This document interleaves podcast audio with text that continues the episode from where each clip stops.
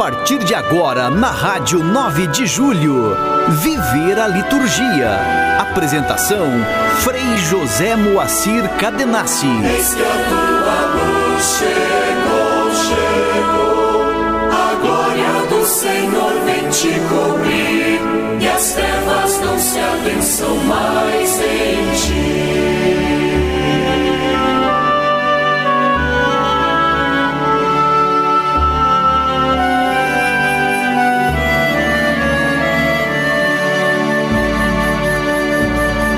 Olá, meus queridos, queridas, que bom estarmos aqui pela Rádio 9 de Julho no Viver a Liturgia, especialmente nesse tempo pascal, nesse quarto domingo que eu gosto muito, que é o domingo do Bom Pastor. Eu me recordo, por isso que já tinha uma afeição por esse domingo, mas eu recordo que foi numa comemoração do Domingo do Bom Pastor, né, num sábado à noite, já celebrando a liturgia dominical, que eu fui ordenado presbítero.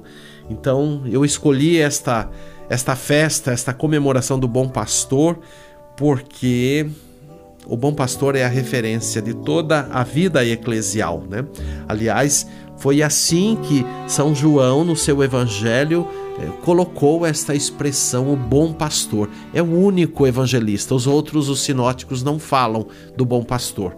Mas João, com certeza, na sua sensibilidade, claro que contemplando a realidade pastoril, agrícola, rural da Palestina, inclusive no tempo de Jesus, e em toda a tradição bíblica, porque a imagem do pastor, o pastoreio, as ovelhas, tudo isto é uma constante na tradição bíblica, né? Desde o Primeiro Testamento, a gente percebe isso também nos profetas, né? Deus é o pastor da humanidade. Então, esta dimensão né, de compreender o mistério através da vida cotidiana. Então, o bom pastor João recorda num momento muito difícil também para a sua comunidade, quando João fez a redação do Evangelho lá pelo ano 80, então década de 80, já havia passado um período do, do primeiro movimento ali da, da vida com, das comunidades, né? no, no período já de Páscoa perene, porque já pass havia passado o período da crucificação, da ressurreição, mas a comunidade estava vivendo esse avanço na fé em Cristo. E o bom pastor vem para recordar a uma comunidade que está padecente, sofrendo em meio às perseguições, né? E aí a gente recorda o Império Romano, tudo aquilo que os cristãos sofreram naquele primeiro período de perseguição, de mortandade, de violência, de injustiça, tudo isto. Então João recorda o bom pastor para que cada cristão se sustente pela força desse pastor que nunca abandonou as ovelhas, mesmo que a imagem do lobo estivesse ali traduzida na dimensão do império que atacava, mas João despertava que a fé no Supremo Pastor não pode ser perdida, não pode ser trocada pela descrença ou pela volta a um estágio inicial da fé. Né? Também muitos judeus ficavam ali em cima dos cristãos para que eles retomassem o estágio primeiro da fé dentro do judaísmo. Então é esse panorama, esse contexto em que nós recordamos também o bom pastor, hoje não mais com o Império Romano, mas com outros impérios aí possíveis no mundo, no tempo, no espaço, né, que nos desafiam muito, que querem também assolar a vida humana, né, numa servidão, numa curvatura, numa escravatura terrível. Então o bom pastor vem para ser o nosso protetor mas vem para ser também a referência de que cada batizado, cada cristão tem pela sua vida a manifestação do bom pastor. Nós somos hoje esta continuidade da presença de Jesus né, na extensão do seu pensamento, do seu olhar e das suas atitudes. Então, cada batizado é presença de Cristo e continuador da sua missão, da sua obra de graça e redenção para que todos tenham vida. Bendito seja o bom pastor, que vivo presente está no meio de nós. Mergulhados na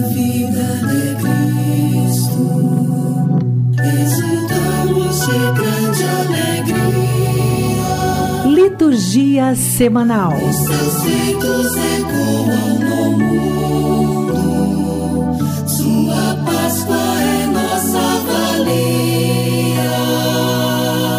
Hoje nós vivenciamos o quarto domingo do tempo pascal no ciclo A da liturgia, este domingo tão querido do Bom Pastor. Amanhã, dia 1 de maio, segunda-feira da quarta semana da Páscoa, ou a escolha, a memória facultativa de São José Operário. E com esta memória nós recordamos também na data civil, no calendário civil, o dia do trabalho, o dia dos trabalhadores.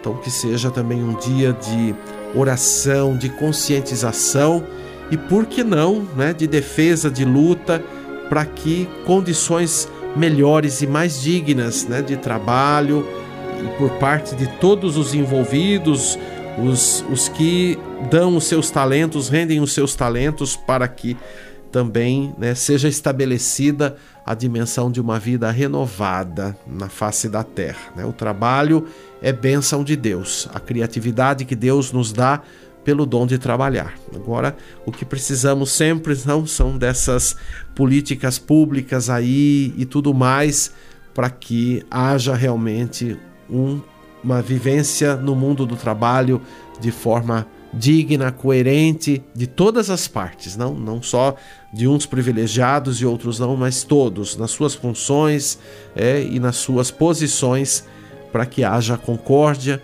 para que haja realmente parceria na produção no sentido de verdadeiro serviço para a vida de todos. Né?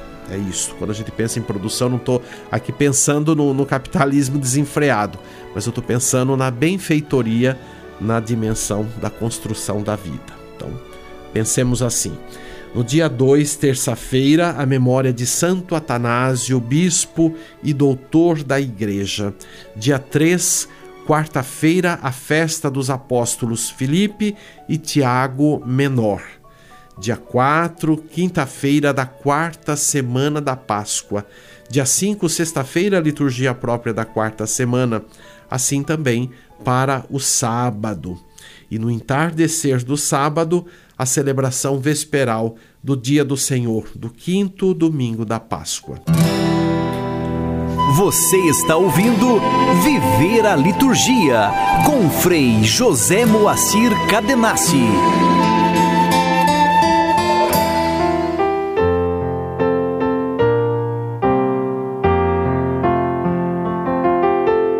Igreja e liturgia.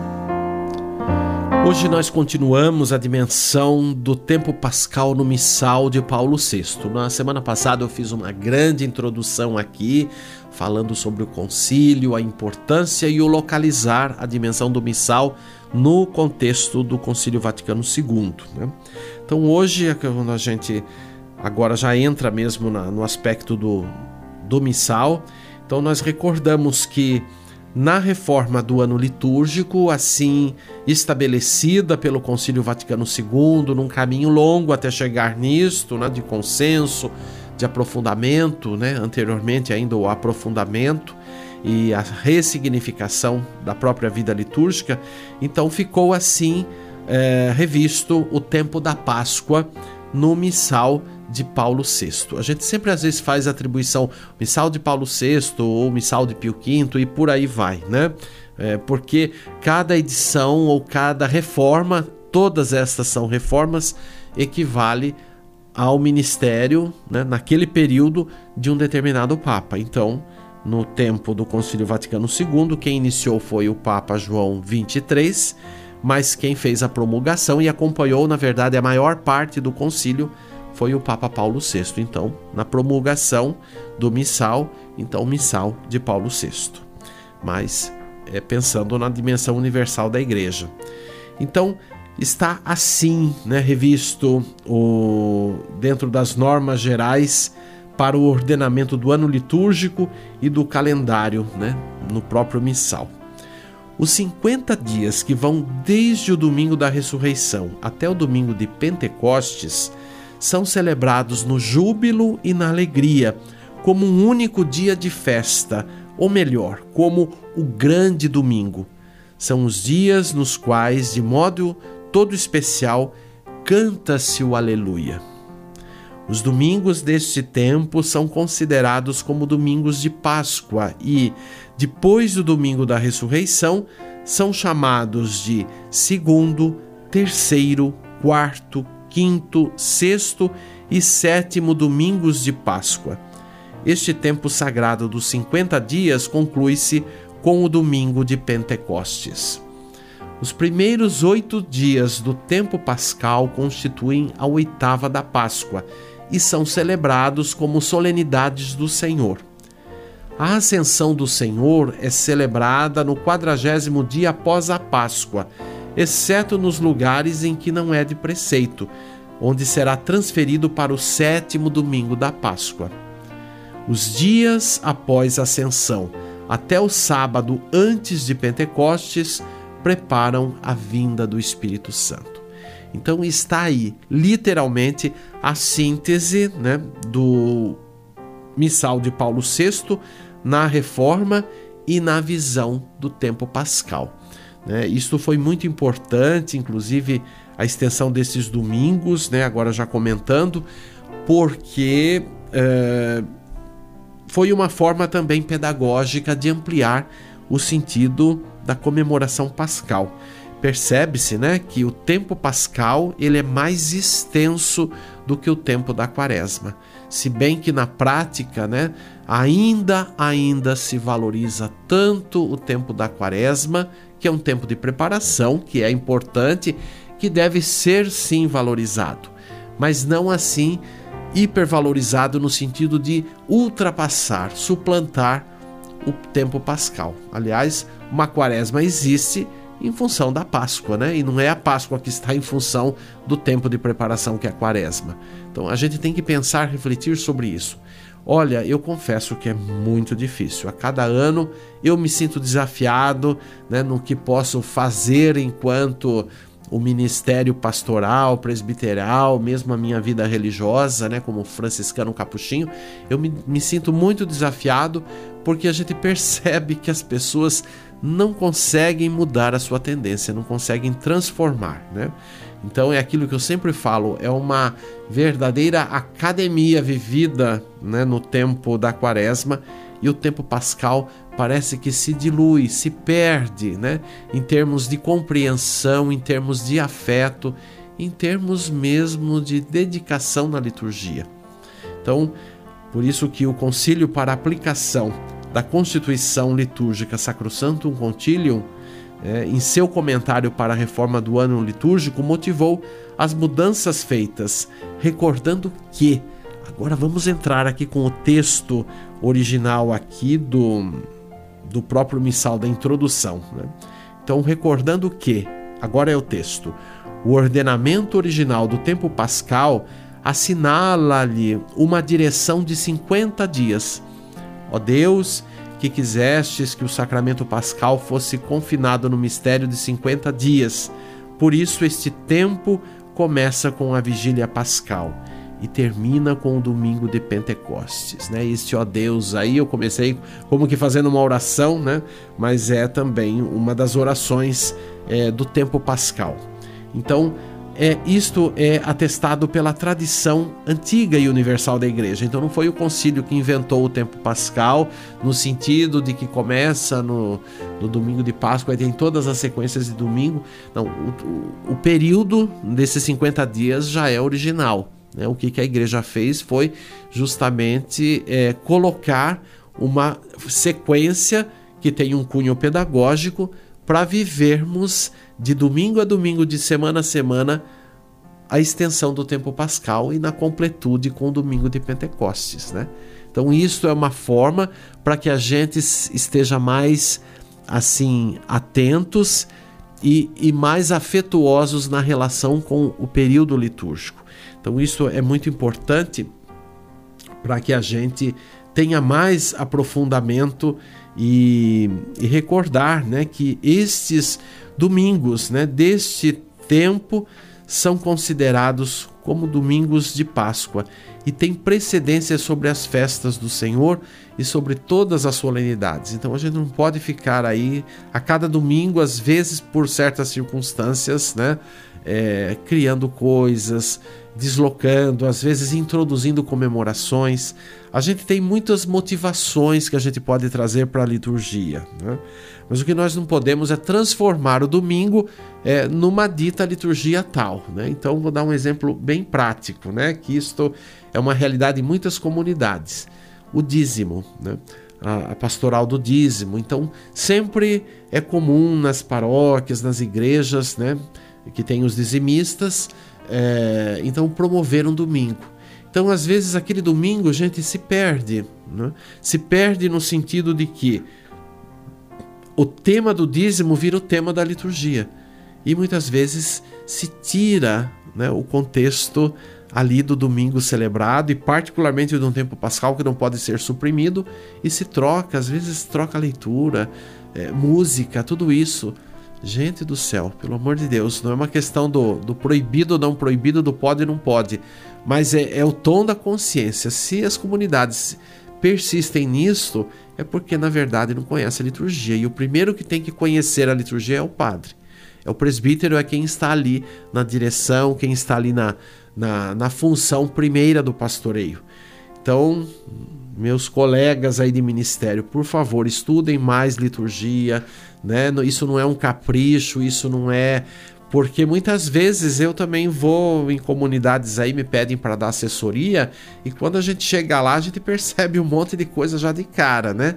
Ou às vezes um papo que eu tenho com o padre antes quando me procura, eu pergunto, eu dou uma uma investigada para saber, porque né, não posso ir lá dar uma formação sem saber onde eu vou, qual que é a realidade, né? A gente tem que no caminho pastoral saber tudo isso, né, para a gente poder também dar um contributo favorável. Agora, essas realidades todas, né, depois é, são desafiadas, porque diante de uma consciência que a gente vai tendo do sentido da liturgia, a gente precisa melhorar, né? Então, eh, não quer dizer que não podemos ter o um momento ali de recordar o dízimo, etc. Não, é favorável isso, deve ser é, trazido, mas isso não, não pode virar tema da liturgia, né?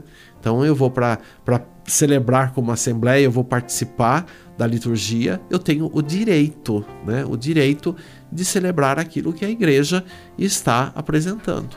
Então isso é, é, muito claro, né? Não estou falando contra a igreja. Eu estou aí colocando que a gente precisa estudar mais, que a gente precisa aprofundar mais, né? Senão a gente vai fazer só o que a gente pensa que está é, exato, né? A ser feito e, e vai mediante isso ou aquilo e esquece. Então, por favor, mais formação, mais aprofundamento, né?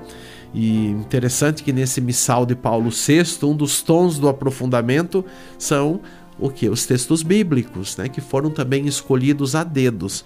Como a reforma, também toda a parte bíblica foi revista na reforma litúrgica. Isto não só para o tempo pascal, mas também para todo o ano litúrgico. Está lá na Constituição Sacrosantum Concilium a dimensão e a justificativa da reforma dos textos bíblicos, quer dizer, não a reforma dos textos em si, mas a reforma do calendário bíblico, do, do, do programa, do lecionário, dos lecionários para as celebrações da Eucaristia e, consequentemente, né, as comunidades que não têm como celebrar a Eucaristia por falta de ministros ordenados, mas deve celebrar a palavra de Deus. Então, a liturgia da palavra é a mesma para toda a igreja, né? Então, isso, gente, é um código, é identidade. E onde eu estiver celebrando aquele dia, aquele domingo, seja em qualquer estado aqui do nosso país, seja em outro país, eu vou ter uma unidade.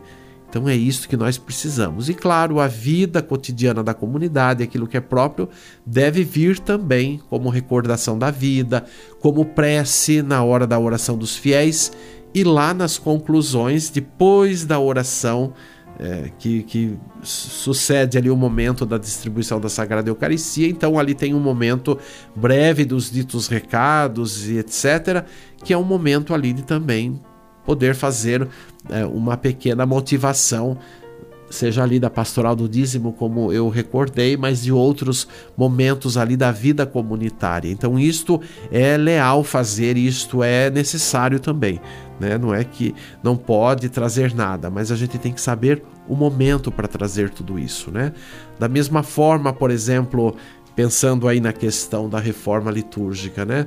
A gente aqui no Brasil, por causa da reforma, que cada país atingiu o grau de poder celebrar com a sua língua materna, né, a sua língua local, né, e dentro das expressões culturais, etc., como diz o concílio.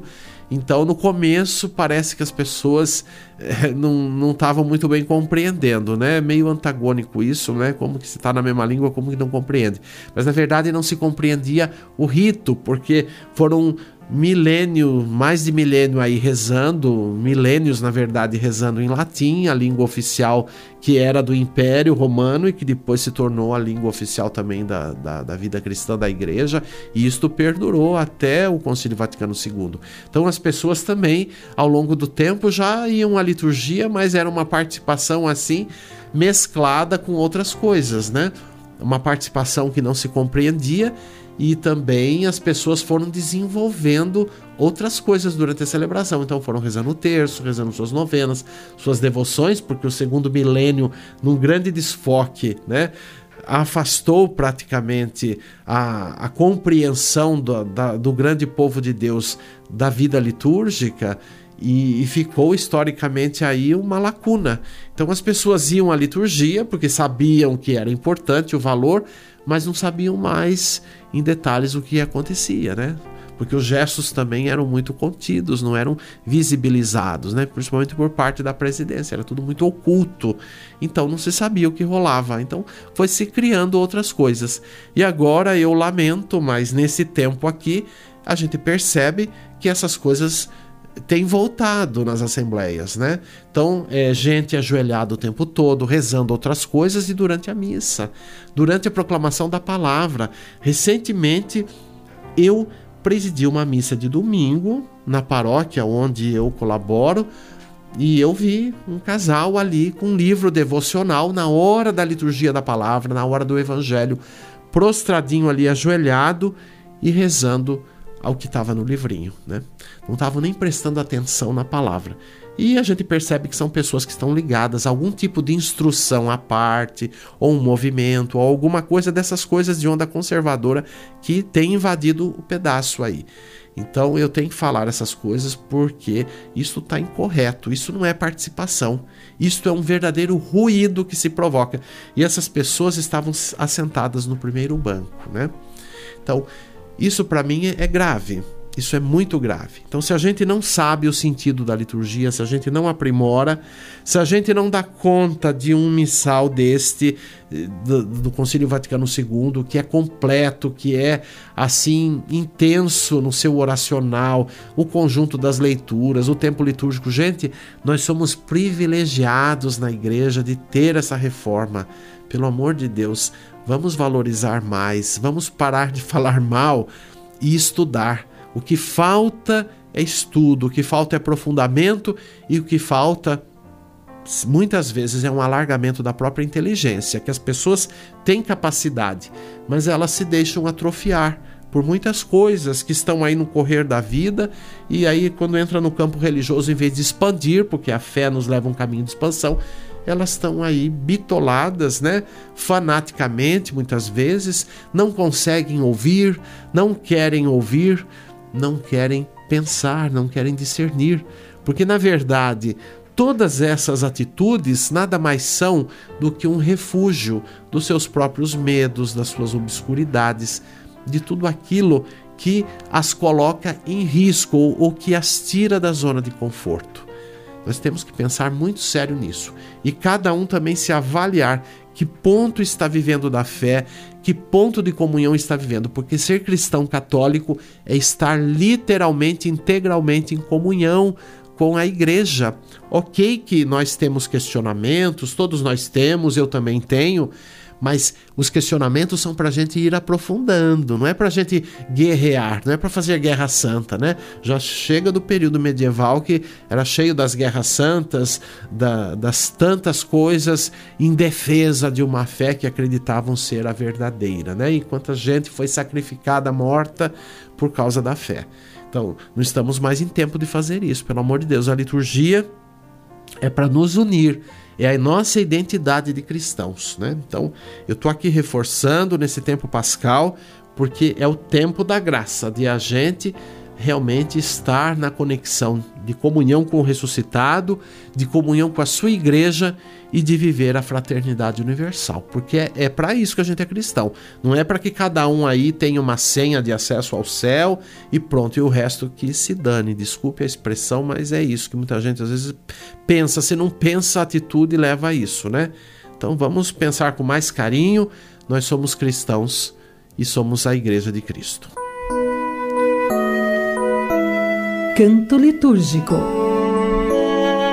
E nós vamos ouvir um canto próprio de oferendas para este tempo pascal, nossa oferta, nossa Páscoa. A letra de minha autoria, Frei José Moacir Cadenassi, a música do padre Valdecir Ferreira, a interpretação do coral Palestrina, e este canto está naquela coleção né, de cantos que um dia foi um CD publicado pela Paulus intitulado O Bom Pastor. Então são cantos próprios também para o tempo pascal e alguns direcionados para este domingo do Bom Pastor. Vamos ouvir e aprofundar a mística deste domingo.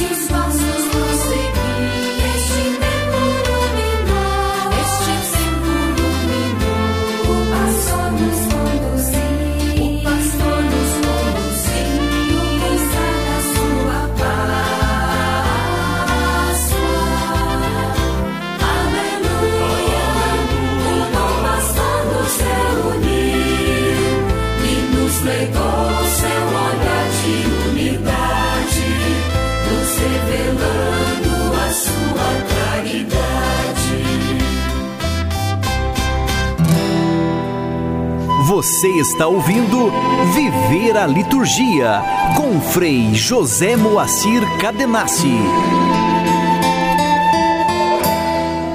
Rezemos como igreja. Deus eterno e todo-poderoso, conduzi-nos à comunhão das alegrias celestes, para que o rebanho possa atingir, apesar de sua fraqueza, a fortaleza do pastor. Por nosso Senhor Jesus Cristo, vosso Filho, na unidade do Espírito Santo. Eu desejo que você viva a intensidade e a alegria do caminho do bom pastor. Ele nos chama continuamente e com ele nós somos a sua verdadeira igreja, o seu verdadeiro povo. Vamos em paz e até o próximo domingo. Você acompanhou o programa Viver a Liturgia. Apresentação: Frei José Moacir Cadenassi. Eis que a tua luz chegou, chegou. A glória do Senhor vem te cobrir. E as trevas não se abençam mais em ti.